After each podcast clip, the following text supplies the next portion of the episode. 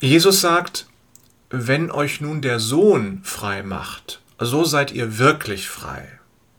Steht im Evangelium nach Johannes Kapitel 8, Vers 36.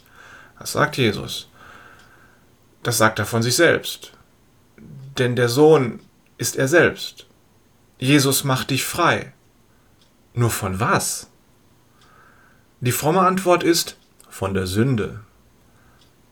Okay, und wozu macht er dich frei?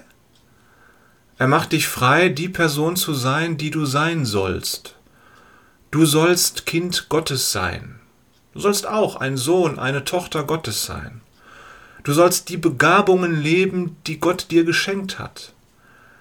Darum folge Jesus nach und nicht irgendwelchen Lehren, Philosophien oder Fitnessplänen. Bei Jesus darfst du die Person sein, die Gott wollte, als er dich geschaffen hat.